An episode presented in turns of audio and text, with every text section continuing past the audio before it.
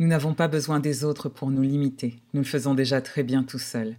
C'est le cas quand nous avons peur de recevoir, de briller, peur d'être vus, peur de l'inconnu et même peur du changement. Alors nous nous fermons à l'abondance.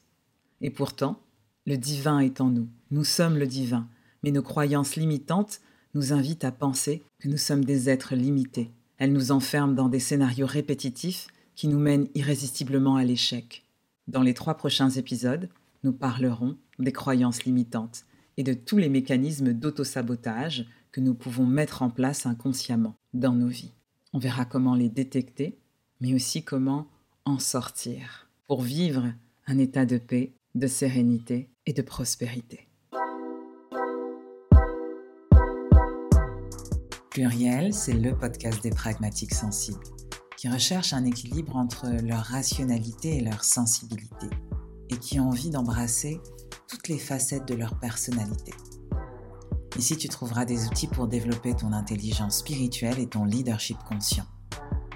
Je suis Edmé Dena, une pragmatique sensible, une âme libre, une accompagnatrice holistique qui t'aide à faire le lien entre la matière et l'invisible. Alors assieds-toi confortablement et ensemble, on va faire vibrer ton âme.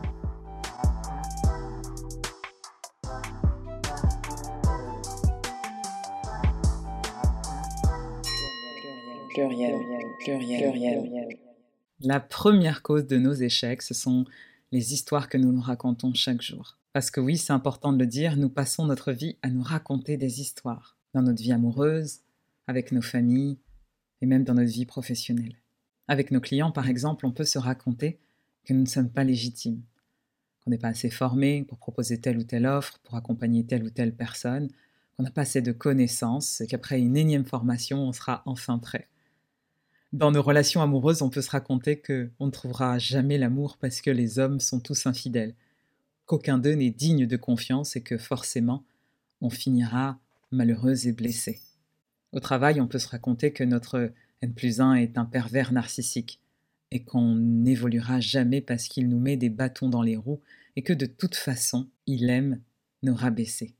Avec nos familles, on peut se raconter qu'on n'a pas la chance d'être tombé dans cette famille où quelqu'un nous ressemble que finalement on se sent bien seul et qu'on se sent obligé de faire des choses pour faire partie de cette famille.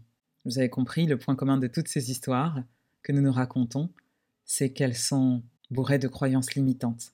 Elles se fondent sur des croyances qui sont erronées et qui nous mènent à répéter des scénarios d'échecs dans notre vie. Parce que oui, notre monde est construit sur un système de croyances qui va être la base de nos actions et de nos prises de décision.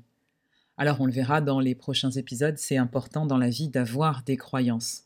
Les croyances peuvent être aidantes, elles ne sont pas que limitantes. En effet, si notre système de croyances est fondé sur la peur, alors notre système nerveux est toujours prêt, toujours en alerte pour se défendre, parce qu'on pense irrémédiablement que quelque chose va arriver, quelque chose de mal est à venir. Si notre système de croyance est fondé sur l'amour, alors nos actions, nos prises de décision sont empreintes de compassion, de bienveillance, de tolérance. Et cela va se ressentir dans notre rapport au monde, dans notre rapport à nous-mêmes, dans notre rapport avec les autres. On peut donc avoir des croyances qui sont expansives, qui vont nous aider à ascensionner, à élever notre niveau de conscience, à faire grandir notre âme. Mais on peut aussi avoir un système de croyances qui nous limite et inconsciemment adopter des comportements qui vont nous amener à l'échec. C'est ce qu'on appelle l'auto-sabotage. Et sans le savoir, on va se mettre des bâtons dans les roues pour mener nos projets, non pas à la réussite, mais à l'échec. Et dans ce cas-là, tout se passe comme si on conspirait contre nous-mêmes. On commence par mettre tout en œuvre pour ne pas réussir. Alors c'est étrange, me direz-vous. Qui a envie d'arriver à l'échec? Qui a envie de ne pas réussir ses objectifs? Eh bien, ce phénomène d'autosabotage a été étudié par un psychologue américain qui s'appelle Tybee Keller dans une discipline euh, qui est chère à mon cœur, qui s'appelle la PCM ou la Processcom. Et dans les années 70, ce psychologue américain vient nous dire que tous les comportements sous stress ou d'autosabotage sont prédictibles. Il n'y a pas de hasard, il n'y a pas de magie. Quand une personne vit ce qu'on appelle des séquences de stress, elle va adopter des comportements qui sont antiproductifs pour elle. Elle va s'auto-saboter. Et on va les déclencher quand on ne répond pas positivement à ce qu'on appelle nos besoins psychologiques. En résumé, il y a six profils de personnalité. Tous ont des besoins psychologiques qui sont spécifiques et tous, sans exception, vont mettre en place de manière spécifique et prédictible des mécanismes d'auto-sabotage si leurs besoins ne sont pas comblés correctement. Et donc, quand ces mécanismes sont déclenchés, ils vont s'éloigner d'eux-mêmes et de la réussite. Ils vont montrer de la démotivation et des comportements antiproductifs avec les autres. Aujourd'hui, je vais vous présenter toutes ces croyances limitantes qu'on utilise pour s'auto-saboter afin que vous puissiez les détecter et euh, commencer euh, à initier un changement dans votre vie.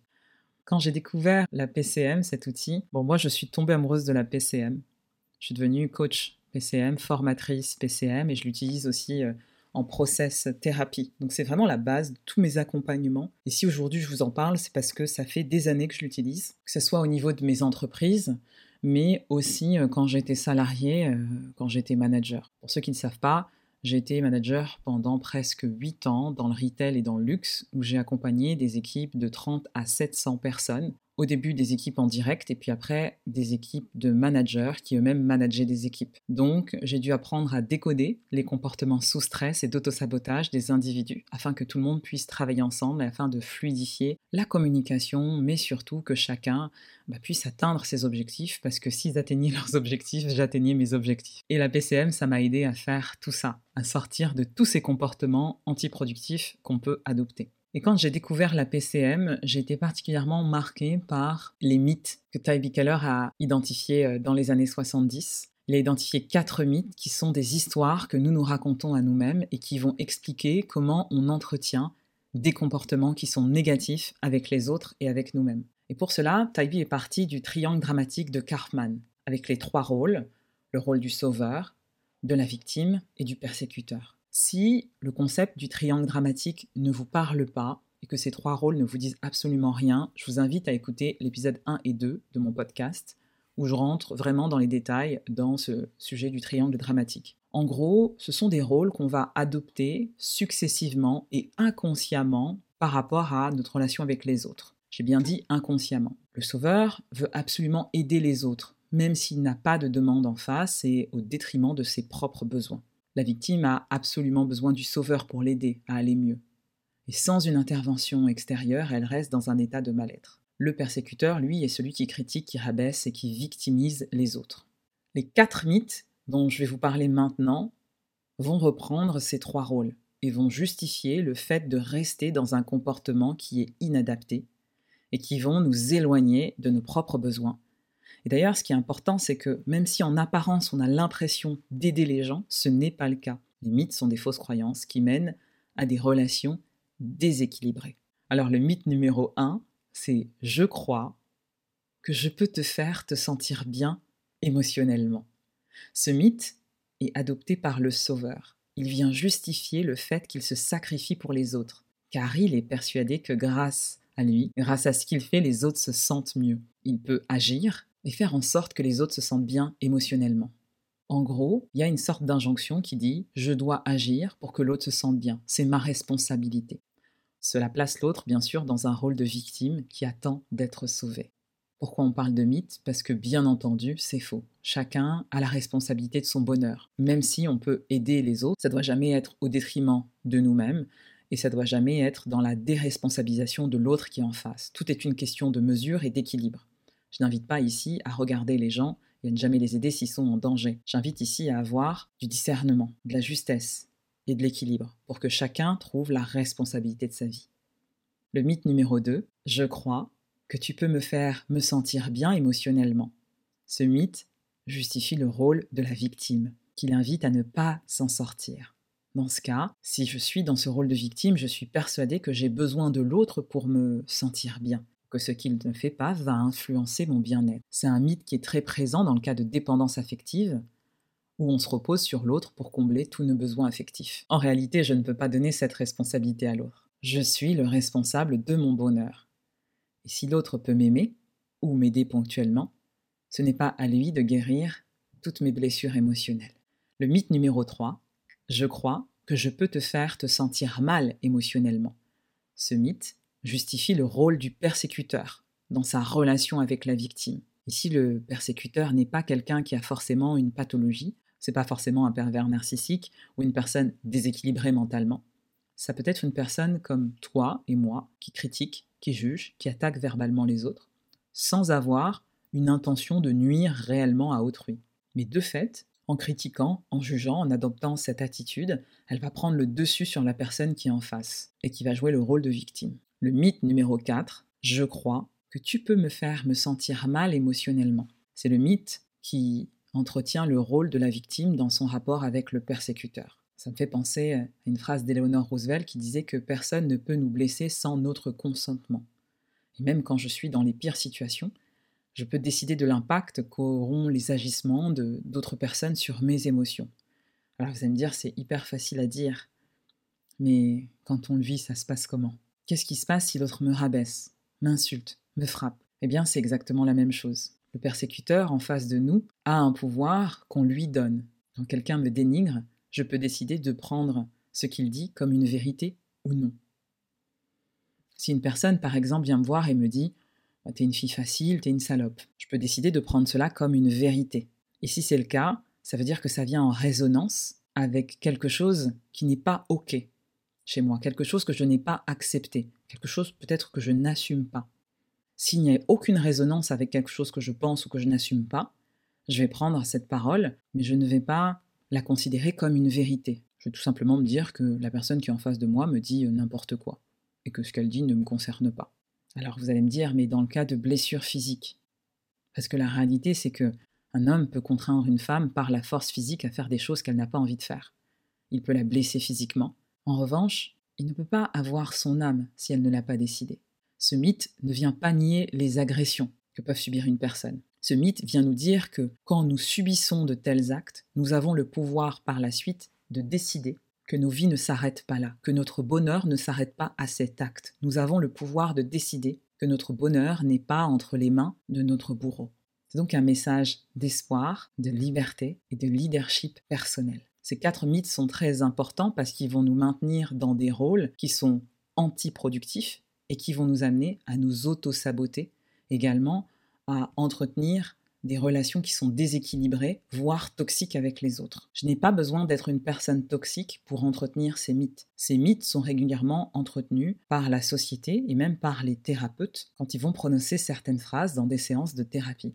Dans le cadre d'une thérapie, si je dis à un patient euh, Et pourquoi vous a-t-il énervé en parlant de son mari? Si je décortique cette phrase, Pourquoi vous a-t-il énervé? Je présuppose que la personne en face a le pouvoir d'énerver mon patient. En réalité, quoi qu'il se passe à l'extérieur, mon patient a la possibilité, a le leadership pour décider de son émotion et de ne pas rentrer dans une situation de stress. Il y a un concept qui est majeur en PCM, c'est l'invitation, rentrer sous stress. Les relations, elles se font toujours à deux. Quand une personne se comporte mal, entre guillemets, avec vous, quand vous sentez agressé, violenté, etc., ce sont des invitations à rentrer dans une danse toxique, dans une relation toxique, dans un conflit, dans une séquence de stress. À vous de décider si vous avez envie de répondre à cette invitation.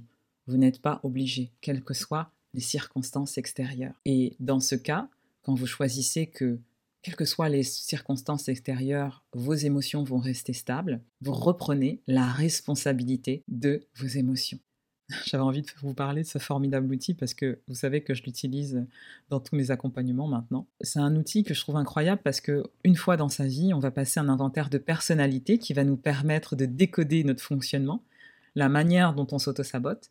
Il va nous expliquer aussi un peu notre passé, nos phases de vie vécues, nos phases de vie futures et comment nous allons évoluer. Alors bien entendu, passer l'inventaire de personnalité ne suffit pas, ce n'est que le début, car c'est un mode d'emploi de notre fonctionnement intérieur et de nos séquences de stress. La partie la plus consistante, elle vient après. Elle se joue pendant le coaching ou pendant la thérapie parce qu'on va accompagner la personne à adopter des comportements qui sont écologiques pour elle, pour stabiliser ses émotions, pour être motivée aussi au travail et dans la vie, pour arriver à un état de sérénité, d'accomplissement et surtout d'avoir un bon rapport avec elle-même et avec les autres. Pluriel, pluriel, pluriel, alors maintenant, ce que j'ai envie de te partager, c'est mon expérience personnelle, comment je suis sortie des scénarios d'échecs avec la ProcessCom. Déjà, je vais introduire le concept du scénario d'échec qui est selon moi un concept majeur de la PCM. Le scénario d'échec, c'est une fausse croyance que tu vas déclencher maintes et maintes fois dans ta vie et qui vont toujours te ramener au même résultat, l'échec. C'est comme si tu avais des films différents dont le personnage principal, bah, c'était toi sauf que tu t'en rends pas compte. Donc t'es le personnage principal de ces différents films. On a l'impression que l'histoire est différente parce que quelquefois on est au travail, quelquefois on est à la maison, quelquefois on est dans des relations amoureuses, quelquefois on est en vacances. Enfin bref, tu comprends. Il y a que le décor qui change, mais finalement l'histoire est écrite de la même façon. Le personnage principal, toi, va irrémédiablement arriver au même résultat. Il part euh, d'un point différent, il a un chemin différent, mais il arrive toujours au même résultat. Ce qui fait que tu as l'impression d'être coincé dans une boucle karmique. Et oui, dans ce triptyque, on va lier à la fois le karma et à la fois quelque chose de très pragmatique, la PCM. Et tu vois, quand tu as l'impression d'être coincé dans cette boucle et que tu n'arrives pas à t'en dépêtrer, ben moi, c'est ce qui se passait. Et quand j'ai découvert quel était mon scénario d'échec, ce scénario que tu répètes dans tous les domaines de ta vie et qui t'amène à tourner en rond et qui t'amène à t'auto-saboter et qui t'amène à t'éloigner de tes besoins, des besoins de ton âme, eh ben j'ai commencé à prendre conscience de ce que je faisais. J'ai commencé à prendre conscience de ce que je vivais au quotidien. En fait, avant de connaître les scénarios d'échecs, c'était comme si je vivais les choses, je les répétais, mais je ne me rendais pas compte du scénario dans lequel j'étais coincé. Et quand j'ai découvert mon profil PCM et ce scénario d'échec en particulier, dans lequel j'ai été enfermée pendant presque 35 ans, c'est comme si je regardais ma vie avec d'autres lunettes. Comme si je regardais ma vie sur un écran télé et que je me rendais compte de ce que je faisais. Bon, euh, je vais pas vous mentir, c'était assez bouleversant de voir que je répétais un même schéma dans tous les domaines de ma vie sans m'en apercevoir. Donc pour bien comprendre ce que sont les scénarios d'échec, comme je vous l'ai dit, c'est un scénario que vous répétez, un scénario négatif, sans vous en rendre compte, mais il y a six scénarios différents en fonction de votre profil de personnalité et de là où vous en êtes dans votre vie. Le mien, pendant très longtemps, ça a été le scénario d'échec qu'on appelle tant que.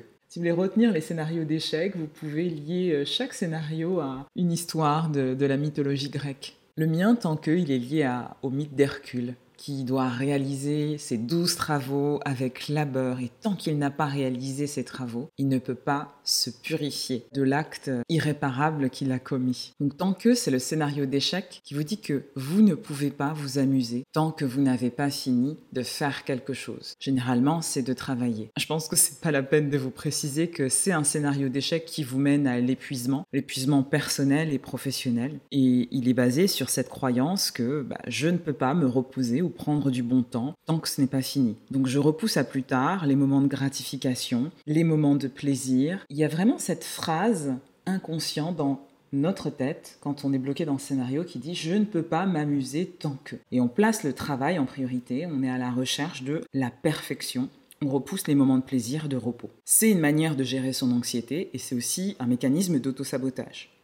Donc le travail, ça peut être le métier, mais ça peut être aussi un rôle de mère, de chef de maison, un rôle d'épouse. Et donc, quand j'étais coincée dans ce scénario d'échec, mes jours de repos ne ressemblaient pas du tout à bah, des jours off. Je commençais ma journée en me disant euh, Ah, je vais me reposer. Et puis finalement, j'arrivais dans ma cuisine et je me disais, bah, il faut que je fasse la cuisine. Et puis après, je mettais la machine. Et après, je me disais, mais en fait, j'ai du linge à plier. En fait, j'ai ça à faire. J'ai mes papiers à faire. J'ai les courses à faire.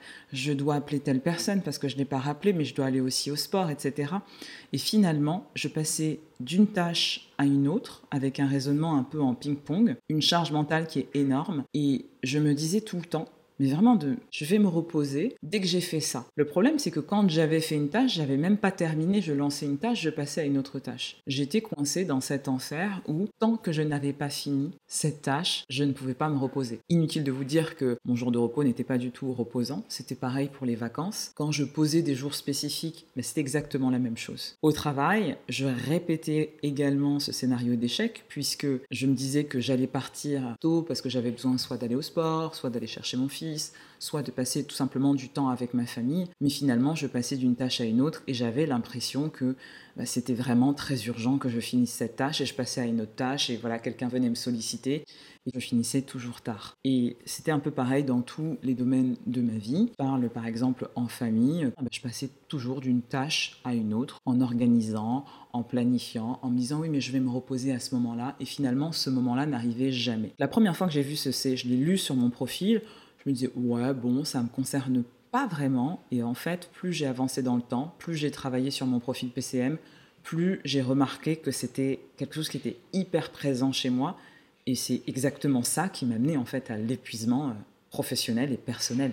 J'ai eu un grand moment de désarroi en découvrant ça, j'ai eu un moment de peine quand je me suis vue sur cet écran en train d'agir en automatique et être en boucle et toujours arriver à ce moment où en fait je ne me repose jamais, je ne prends jamais le temps d'être dans le moment présent, de profiter des choses sans objectif particulier. Et puis euh, me dire mais ça, ça peut attendre, tout sera toujours là demain, ça va pas changer la face du monde. Au début, j'utilisais la PCM sans être formée à ça, et quand je suis devenue coach et formatrice, j'ai vraiment étudié mon profil en profondeur et je me suis fait accompagner sur ça, et c'est là que j'ai commencé à sortir de ce scénario d'échec. Et en lançant Cinelli, donc qui est ma première société, je pense qu'il y a presque 5 ans de ça maintenant, j'ai vu que je commençais à sortir de ce scénario d'échec parce que je construisais ma clientèle, une femme que je connaissais m'a proposé un partenariat pour travailler avec son entreprise et j'avais déjà planifié des vacances dans mon année. Elle me dit euh, Est-ce que tu es disponible cette semaine? Comme ça, on peut travailler là-dessus, tu rencontres mes boss, ça peut être vraiment quelque chose d'hyper intéressant pour toi. Et là, je me retrouve devant le dilemme. Est-ce que je pars en vacances des vacances qui étaient prévues ou est-ce que j'essaie de décrocher ce gros contrat? Alors sachant qu'à cette époque-là, j'étais en démarrage d'activité,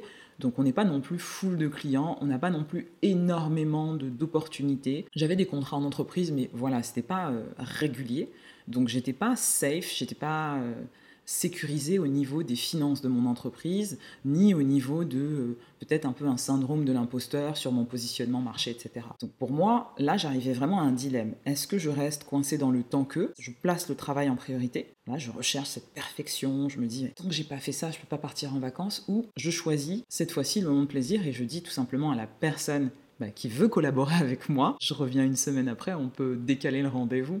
Et là, je me suis vu faire, j'ai décalé le rendez-vous.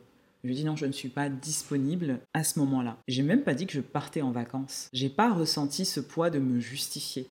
Ceux qui sont pas de mon profil, ça a l'air de rien comme ça. Mais pour ceux qui ont ce profil très structuré, pour ce qui est le profil analyseur en fait, moi j'étais basse phase analyseur pendant 33 ans, c'est hyper dur de faire quelque chose comme ça. On sent une tension interne on sent un déchirement, on sent une sorte de dualité. Est-ce que je me repose ou est-ce que je travaille? Et c'est vraiment comme une drogue de s'investir, de, s'engager dans le travail. C'est aussi une manière de gérer son anxiété. Pour la première fois, en 33 ans, je me suis vue mettre le haut là et dire non, là, j'ai prévu un moment de repos, j'ai besoin de ce repos, je vais y aller et c'est ok. Et c'est comme ça que pour la première fois, je suis sortie de ce scénario d'échec. Tant que et pour sortir de ces scénarios d'échec, on a aussi besoin de venir bousculer ses croyances. Si on a des croyances limitantes qui nous enferment dans des schémas d'échec, d'autosabotage, on peut aussi avoir des croyances qui sont aidantes. Une des croyances qui peut t'aider, si tu es enfermé dans le scénario d'échec que je viens de te décrire, c'est de te dire que des bons moments avec tes proches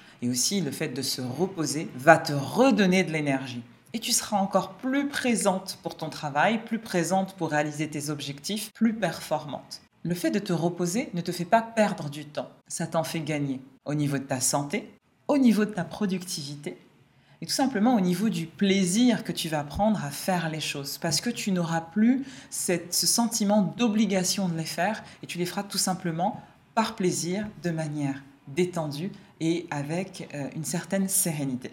Donc aujourd'hui, je t'invite à t'interroger, est-ce que c'est un scénario d'échec qui te parle ce temps que? Est-ce que tu as du mal à te reposer avant d'avoir fini de travailler, avant d'avoir répondu à toutes tes obligations Si c'est le cas, c'est peut-être que tu es coincé dans ce scénario d'échec tant que. Si ce fonctionnement, ce mécanisme d'auto-sabotage ne te parle pas, c'est sûrement que ton profil n'est pas le même que le mien et que tu as un autre scénario d'échec et une autre manière de t'auto-saboter. Parce que je te le rappelle, tout le monde a un scénario d'échec qui est spécifique en fonction de son profil. Et l'idée, encore une fois, c'est pas de se juger, c'est de s'observer pour pouvoir sortir de ce scénario d'échec. Plus tu t'observes, plus tu prends de la hauteur, plus tu te prends en flagrant délit de répétition sur ce scénario d'échec, plus tu peux commencer à changer et à faire tes propres choix librement. Et c'est comme ça qu'on arrive à stabiliser ses émotions, mieux répondre à ses besoins et devenir le leader de sa propre vie. Parce que tu l'auras remarqué, tout ça est basé sur des croyances erronées. Tu n'as pas besoin que tout soit terminé, tout soit parfait pour que tu puisses te reposer, pour que tu puisses profiter du moment présent, de tes proches et tout simplement profiter de la vie. pluriel, pluriel, pluriel. Et si je te parlais d'un second scénario d'échec, celui qui est lié au type de personnalité empathique. Alors quand je te dis empathique, ça n'a rien à voir avec le fait d'être empathique dans la vie, parce que moi-même je suis une personne empathique, mais mon type de personnalité n'est pas empathique. Donc quand on a un type de personnalité empathique en PCM, on a un scénario qui est spécifique et qui s'appelle après.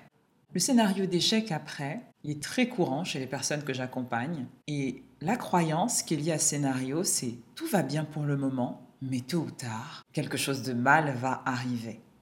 Il est lié au mythe de l'épée de Damoclès. Une épée qui est suspendue à un fil et qui menace à tout moment de se rompre.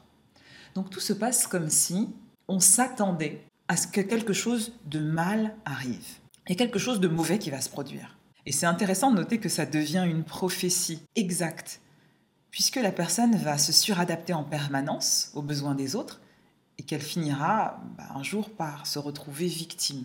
Il y a une sorte de prophétie auto-réalisatrice.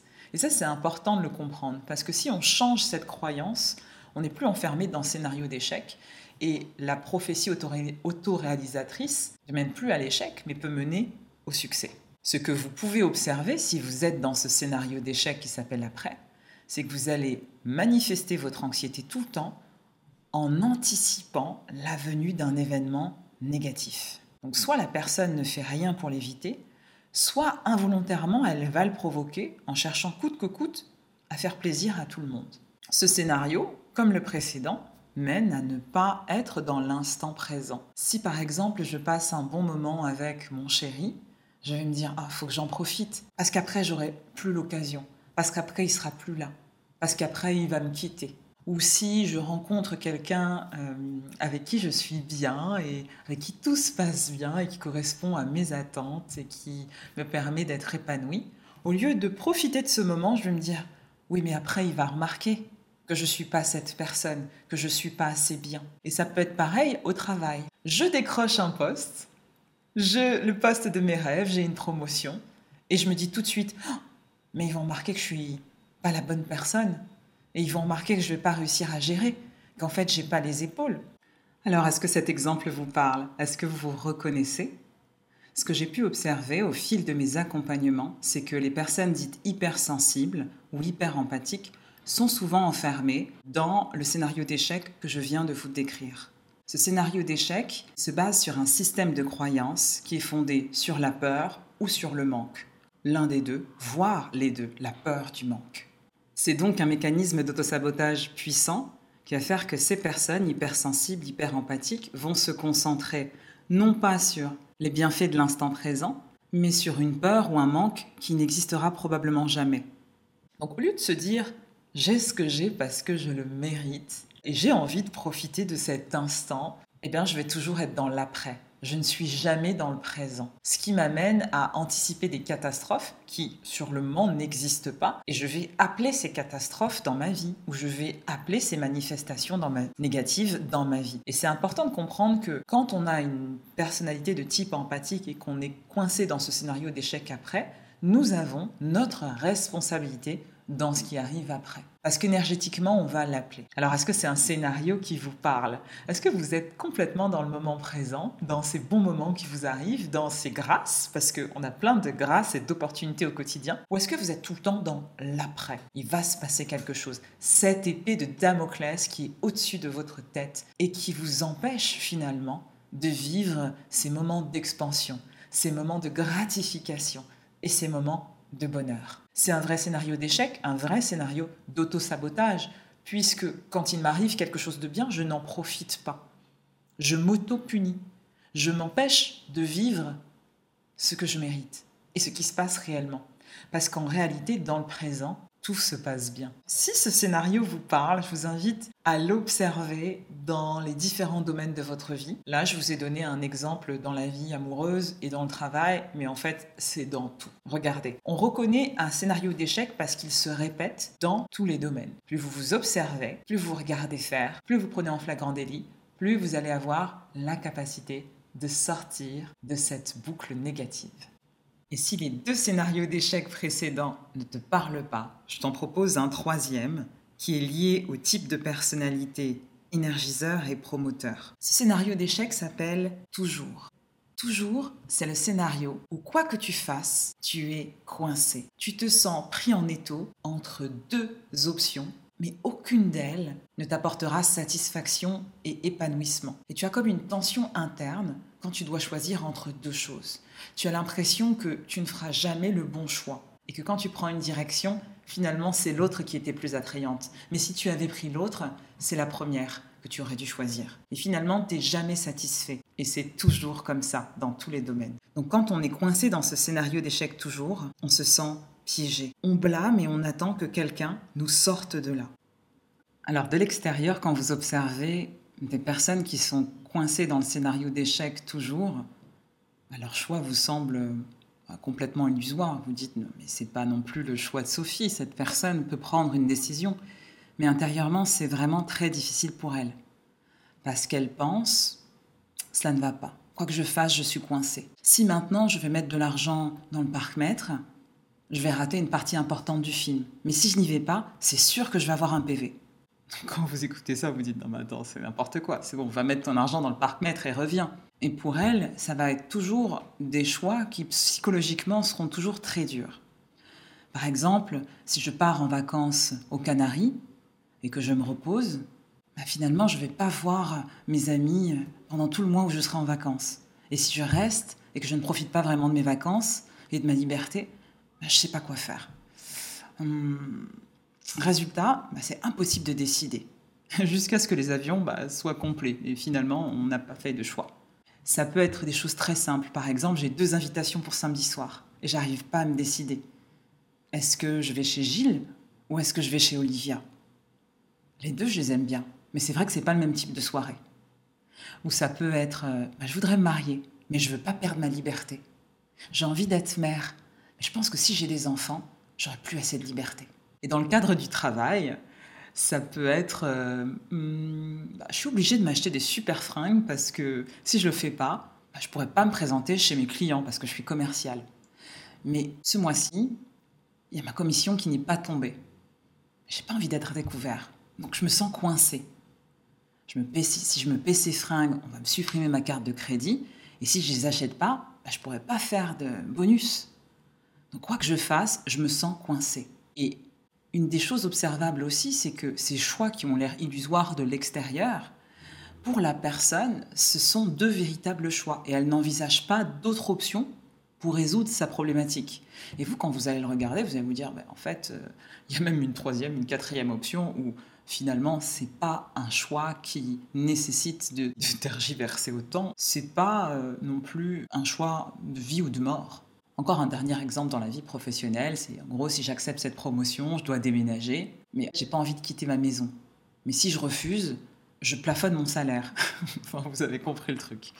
Je rigole parce que c'est intéressant de voir euh, les psychismes et tous les mécanismes d'autosabotage qu'on peut avoir. Et ce qui est important de retenir dans tous les exemples que je viens de vous donner, c'est que pour la personne, c'est vraiment extrêmement difficile, même si de l'extérieur, ça a l'air très facile pour vous. Et c'est le cas pour tous les scénarios d'échec. Donc quand vous observez ça, si vous ne vous reconnaissez pas dans le scénario d'échec, mais que vous reconnaissez quelqu'un, soyez indulgent. Regardez-le avec empathie et compassion. Parce que pour elle, l'impossibilité de faire un choix est réelle. Et ça, vous pouvez l'avoir aussi dans les relations amoureuses. Si votre cœur balance entre deux personnes, ça peut être sur vos choix de vacances, ça peut être sur des choix qui sont tout à fait anodins. Mais tout devient difficile. Et vous aurez tendance à remettre la responsabilité sur l'extérieur. Blâmer les circonstances extérieures, blâmer votre responsable, blâmer votre travail, blâmer vos amis. Vous aurez aussi tendance à rechercher une aide extérieure qui va venir faire le choix peut-être à votre place ou vous sortir de cette situation. Ça, c'est pour le type énergiseur. Est-ce que ce scénario d'échec vous parle? Est-ce que vous avez l'impression d'être pris en étau entre des choix? De manière constante est-ce que vous avez l'impression que quoi que vous fassiez, ça ne sera pas satisfaisant? Que vous avez toujours plusieurs options et que vous n'arrivez jamais à choisir? Et quand vous choisissez, finalement, vous vous rendez compte que ce n'est pas satisfaisant. Et votre cœur balance tout le temps entre des options. Vous avez beaucoup de difficultés à faire des choix. Est-ce que vous avez tendance à remettre la faute sur l'extérieur, sur les personnes autour de vous, sur votre environnement, sur les circonstances? Si c'est le cas et que ça se répète dans différents domaines de votre vie, vous êtes sûrement coincé dans ce scénario d'échec qu'on appelle toujours. Alors encore une fois, ce n'est pas une fatalité, c'est un comportement sous stress, c'est un mécanisme d'auto-sabotage que vous montrez et que vous vivez parce que vous ne répondez pas à vos besoins psychologiques, à ces besoins qui correspondent à votre type de personnalité. Plus vous vous observez, plus vous répondez à vos besoins psychologiques, plus vous aurez la capacité de modifier vos comportements, modifier vos croyances. Parce qu'il s'agit bien de cela. C'est une croyance que vous êtes toujours coincé, qu'aucun choix ne permettra de vous satisfaire, d'arriver à cet état de paix, de sérénité et de satisfaction. C'est une croyance. Aujourd'hui, si ce scénario vous parle, je vous propose d'en sortir, de commencer à vous observer, de commencer à changer vos croyances, d'aller les bousculer, d'aller les confronter.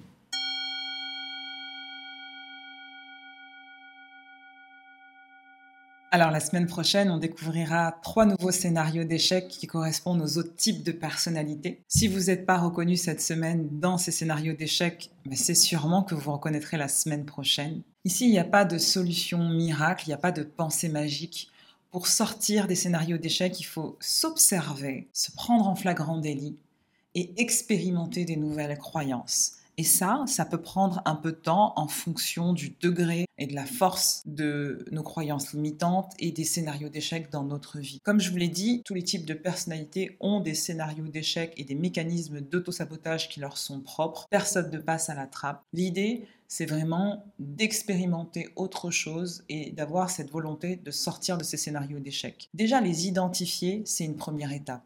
Ensuite, être accompagné pour pouvoir en sortir permet d'être plus aligné dans ses choix et surtout de retrouver votre liberté. Pour ceux qui veulent aller plus loin et découvrir leur inventaire de personnalité, leur scénario d'échec, leur mécanisme d'auto-sabotage, vous pouvez prendre rendez-vous avec moi pour passer votre inventaire de personnalité Processcom et on fera quatre rendez-vous ensemble sur un mois pour décortiquer votre fonctionnement et vous donner toutes les clés pour que vous puissiez continuer après. Pour ceux qui ont besoin d'aller un peu plus loin qu'un coup de boost, je vous propose un deuxième accompagnement plus long, sur six mois, où on va vraiment travailler en profondeur sur tous vos mécanismes d'auto-sabotage et ces scénarios d'échec dans votre vie, pour que vous puissiez en sortir et récupérer votre liberté. Je vous mets tout en commentaire de ce podcast. N'hésitez pas à me poser des questions. En attendant la semaine prochaine, je vous invite à vous observer à détecter toutes ces croyances limitantes qui vous empêchent d'être véritablement vous-même. Comme d'habitude, si cet épisode vous a plu, pour le soutenir, n'hésitez pas à le partager à quelqu'un qui en aurait besoin, à me taguer sur les réseaux sociaux et surtout à mettre des commentaires et 5 étoiles sur Apple Podcast et sur YouTube. Avec joie et amour, on se retrouve au prochain épisode.